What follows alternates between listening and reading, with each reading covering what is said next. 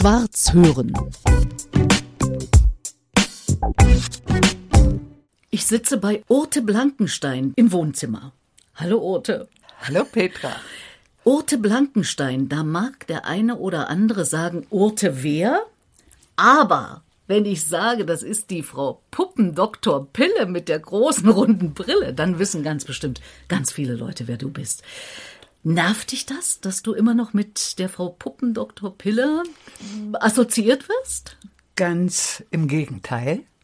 Bis zur Wende war das eigentlich ganz normal. Ich habe das gespielt. Ich war es und man hat mich auf der Straße auch nicht unbedingt erkannt, weil ich von Anfang an ja eine Perücke auf hatte.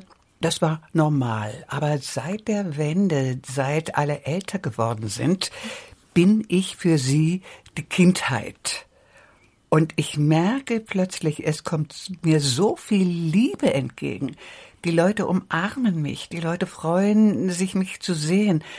Und da freue ich mich darüber, dass ich diese Figur spielen durfte, die, die so beliebt ist und die eben viele Menschen ihre ganze Kindheit hindurch begleitet hat. Hm. Großartig. Ja. Naja, ist ja ein Markenzeichen. Also heutzutage mhm. ist man angehalten, wenn man in die Öffentlichkeit möchte, eine Marke zu kreieren.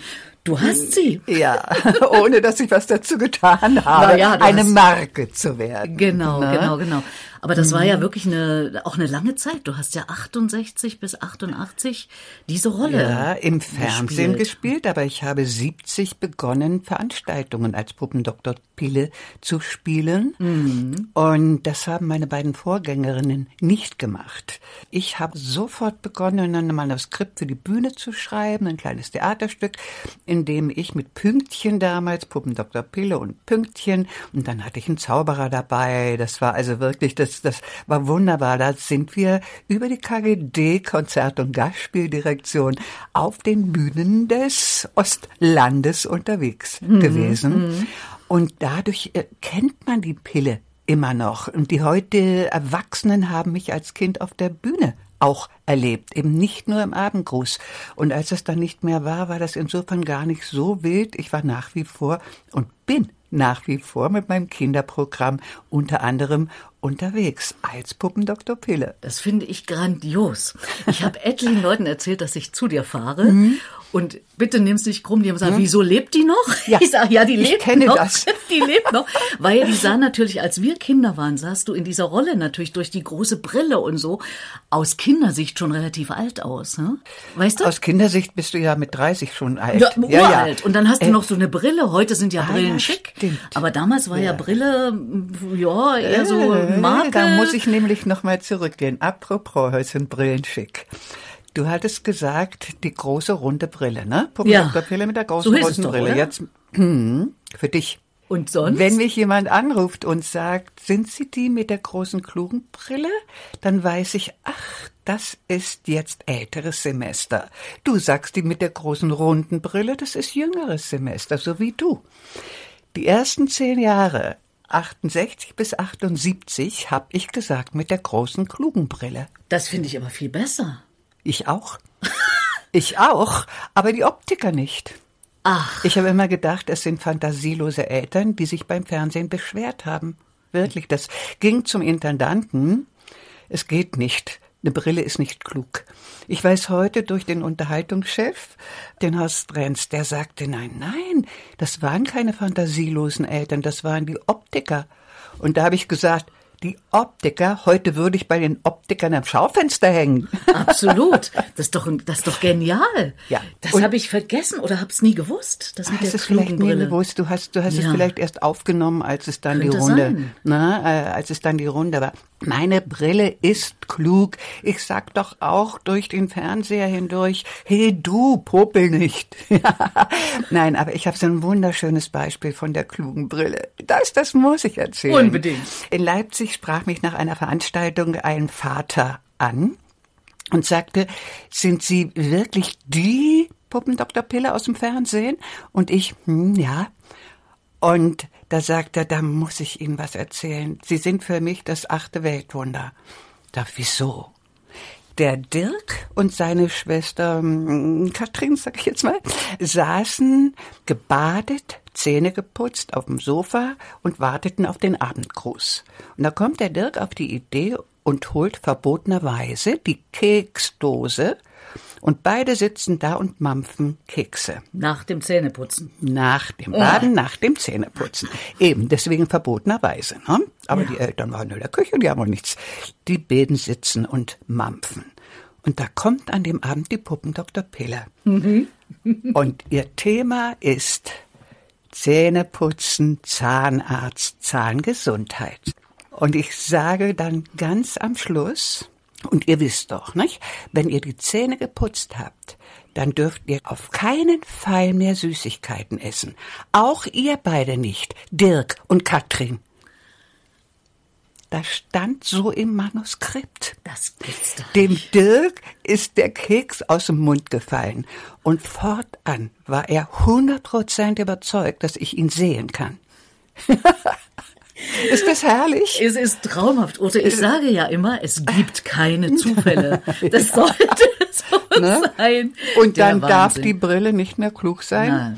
Als Fernsehen hat immer sofort reagiert, wenn mhm. irgendwo äh, ein Schreiben kam, mhm. das dann begründet war. Also die Brillen sind durchsichtig und und ähm, ja, man muss klar sehen können, aber mhm. klug ist die Brille nicht. So ein Schwachsinn. So ein Schwachsinn. da haben wir aber wieder was gelernt. Also ich jedenfalls ne? habe wieder was gelernt. Das ist ja wirklich toll.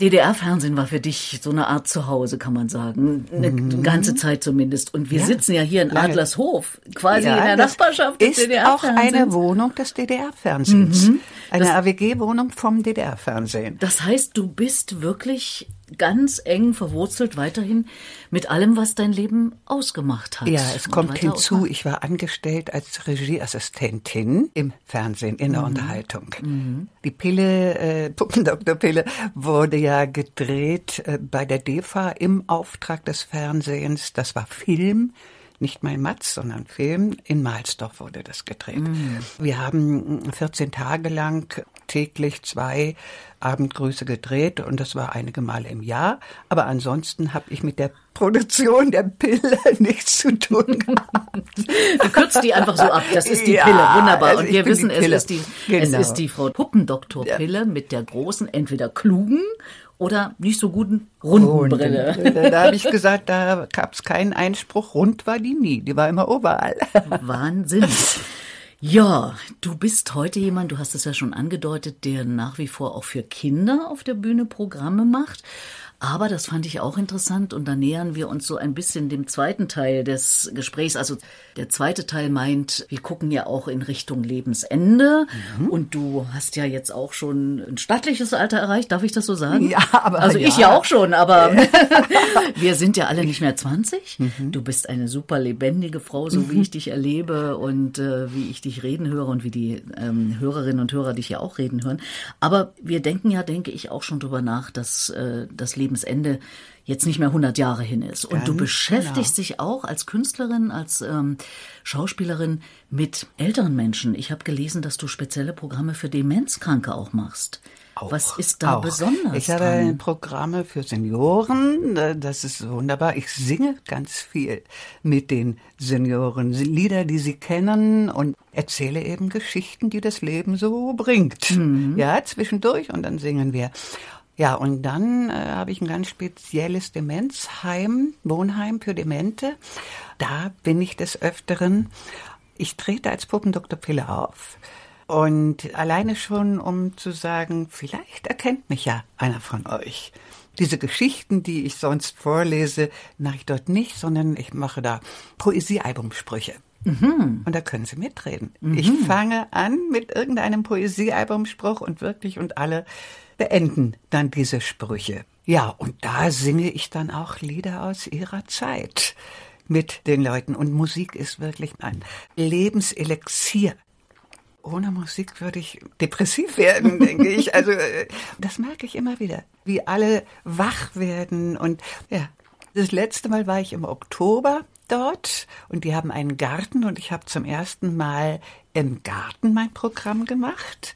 Und wenn ich gesungen habe, dann haben die Schwestern die Kranken genommen und haben mit denen getanzt. Und als ich nach Hause kam, habe ich gesagt, heute habe ich zum Tanz gesungen. Herrlich, ne? Das ist ganz wunderbar. Ja. Das ist ganz wunderbar. Ja. Wenn du für ältere Menschen singst, hat das was damit zu tun, dass du eben jetzt selber auch älter bist und ja schon drüber Ey. nachdenkst, was kommt da noch und wie geht's weiter und wie wird es möglicherweise mal enden? Ja. Ich denke eins, wenn ich im Demenzheim bin, dann sage ich mir, oh, das möchte ich nicht, dement möchte ich nicht werden. Andererseits merke ich, wie sie mich anstrahlen und in ihrem Leben sind.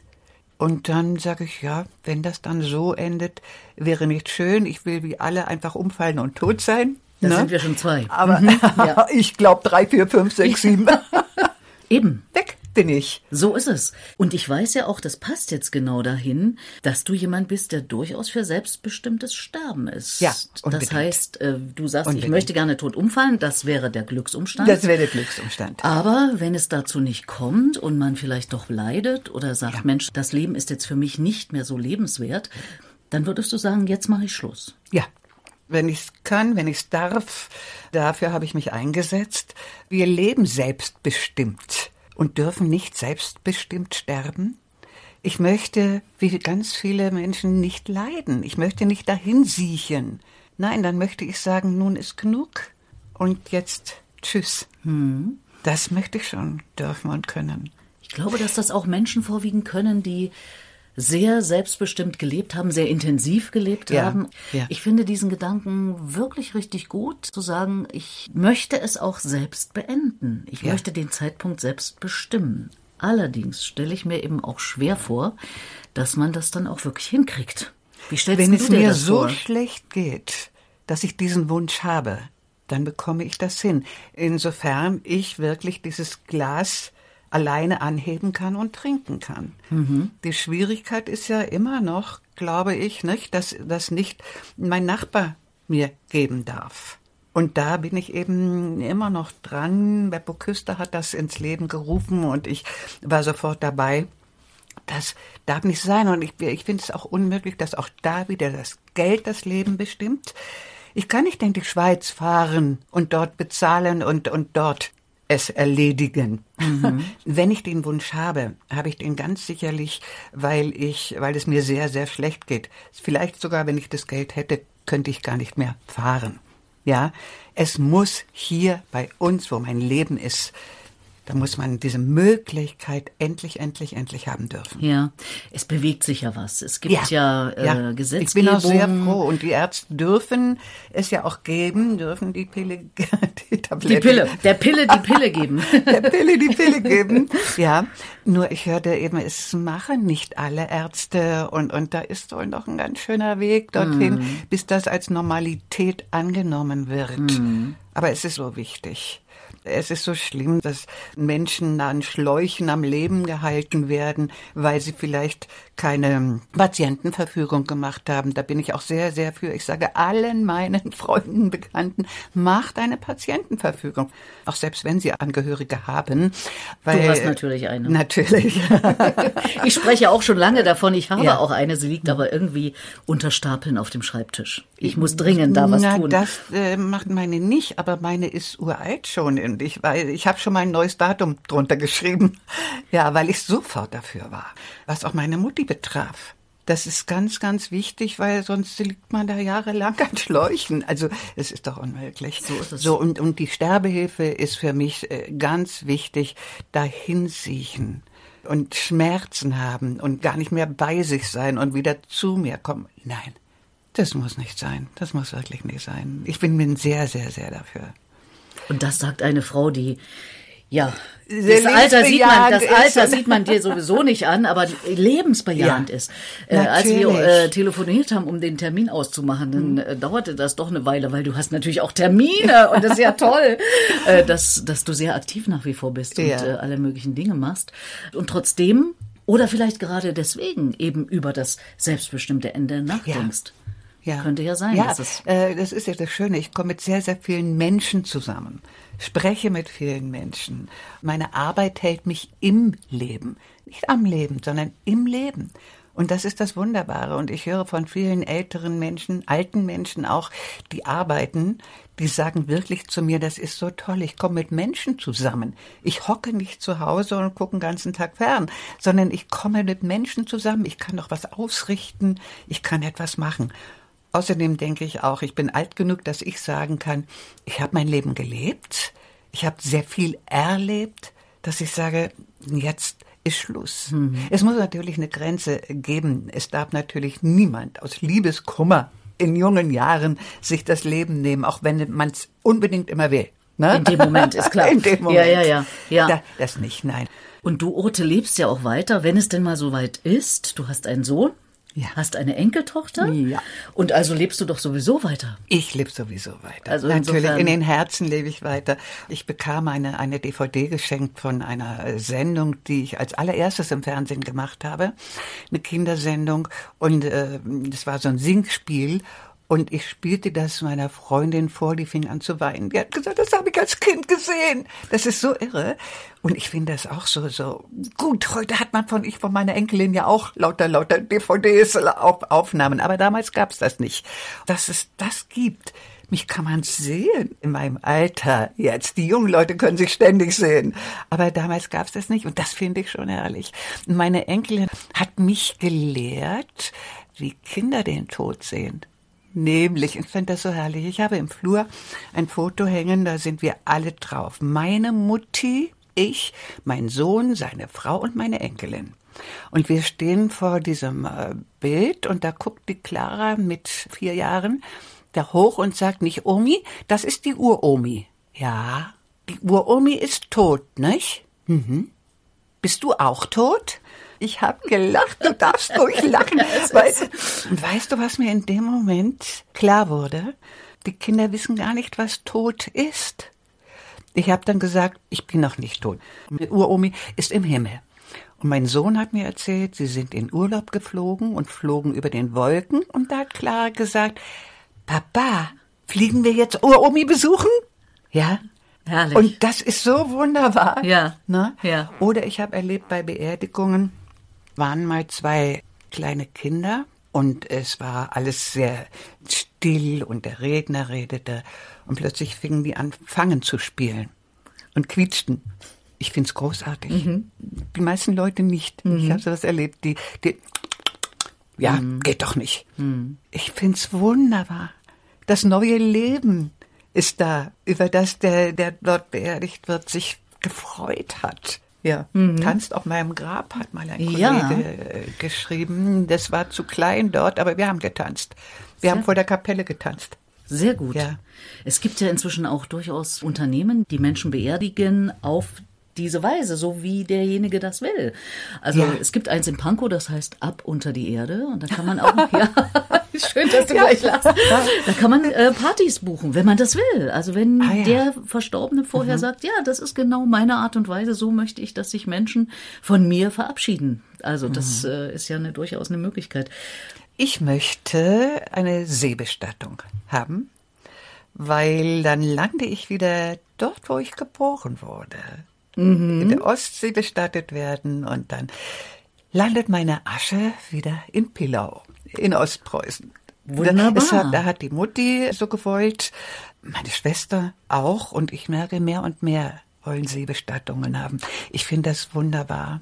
Ich habe das gesehen im Internet damals, dann, dann werden die Blumen aufs Wasser gestreut und ja, und ich liebe die Ostsee, das ist meine Heimat. Wunderbar. Herrlich, auch da sind wir schon zwei.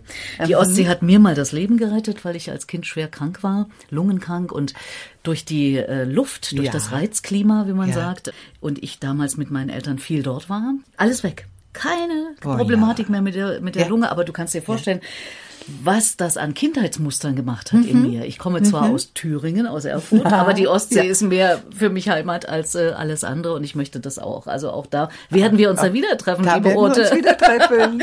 Sag mal, bevor du allerdings ähm, dann in die Ostsee gestreut wirst, wird es ja doch eine kleine Feier geben und es wird ja doch irgendwas gesagt werden. Kannst du dir denn vorstellen, du kennst ja meine Idee, ja selber über sich nachzudenken, selber über sich was zu schreiben, vielleicht das Ganze sogar aufzunehmen und das erklingt dann mit der eigenen Stimme. Kannst du dir sowas vorstellen für dich? Also ich weiß, ich habe es ja gelesen, ne, dass, dass du so etwas machst und, und hörte auch, dass es jemand gemacht hat. Nein, ich könnte es mir gar nicht vorstellen ich hätte Hemmungen, auch nur irgendetwas Gutes über mich zu sagen. Warum? Weil es so nach Eigenlob stinkt. ja. Ja, nein, ich wüsste es gar nicht. Über mich erzählen hatte ich auch nicht gedacht, dass ich das kann, aber das habe ich in meinem Buch, ne, in der Wollte Autobiografie. Ja es da gibt ging ja schon es. was. Ja, da ging es. Da habe ich einfach mein Erleben aufgeschrieben. Ja, mein ganzes Leben, meine Kindheit, was mir da alles einfiel, war äh, Wahnsinn. Auch meine Liebe eben zur Ostsee. Und wenn ich, wenn ich allein die Dünen hochkomme und dieser Geruch, ne, die ich, ach, dieser Duft, äh, ich liebe die Ostsee. Da habe ich alles aufgeschrieben. Ich wusste nicht, dass ich das kann. Das war ein Auftrag. Ich sollte über die Puppen Dr. Pele schreiben. Und da habe ich gedacht, was soll denn das? Das wissen die Leute aber mich kennen sie nicht. Und ich habe einfach losgelegt und drauf losgeschrieben, so wie ich drauf losquatsche. So habe ich das Buch wirklich geschrieben. Und äh, es ist ja auch so, ich habe ein äh, ganz normales Leben geführt, wie alle anderen auch. Ich habe Windeln gekocht auf, mit einem riesen Windelkochtopf. Ich habe ein Außenklo gehabt, bis ich dann diese Neubauwohnung bekam und, und warm Wasser aus der Wand. Und mich sprechen viele Leute an. Ach, das war bei mir genauso. Ich kriege auch Anrufe, die mir unbedingt erzählen wollen, was sie genau das erlebt haben oder auch die Flucht, die auch äh, geflohen sind, wo die Eltern, die Mütter mit Ja. uns, ja, erzählen mir auch einige Leute. Das habe ich auch gedacht. Ich gebe mit diesem Buch, mit meiner Autobiografie einen Anstoß, dass ganz viele Leute plötzlich anfangen, über ihr Leben nachzudenken, über ihre Kindheit nachzudenken. Und das hat geklappt und das finde ich gut und ich finde, das reicht. Also insofern hast du es ja schon gemacht. Genau. Insofern habe ich schon Denn gemacht. Das ist genau Ja. die Idee, die ich verfolge. Oder wo Ja. ich sage, Mensch, Leute, das ist, macht einen so reich, über sein eigenes Leben nachzudenken. Also geht ja gar nicht im Nachhinein, sich da zu lobhudeln, Nee. äh, sondern eben Ja. genau, was du Ja, ja. schon mit deinem Buch gemacht Was ich- hast. ja. Also man könnte ja, auch sagen, du liest einfach dein Buch mal ein und dann hört man ein Stück davon. Wäre das eine Idee? Eigentlich äh, findet meine Beerdigung statt auf einem Dampfer und da wird die Urne ins Wasser gelassen. Mhm. Also und wird dann gar nicht ist es groß vorbei. geredet? Nee. Ah, ohne. Auf dem Dampfer, da passt die Familie noch mit drauf und dann ist es das aber. Es ist so ein kleiner Kutter. Was meine Freunde dann machen, ob die dann äh, einfach für mich einen Nachmittag irgendwo organisieren, ich gucke doch von oben runter. Ich bin auch ganz gespannt, was die dann machen, wenn sie etwas machen. Das wissen aber meine Freunde alle. Es soll nicht getrauert werden, sondern ich habe so viel gelacht in meinem Leben. Und das sollen sie weitertragen. Schwarz hören.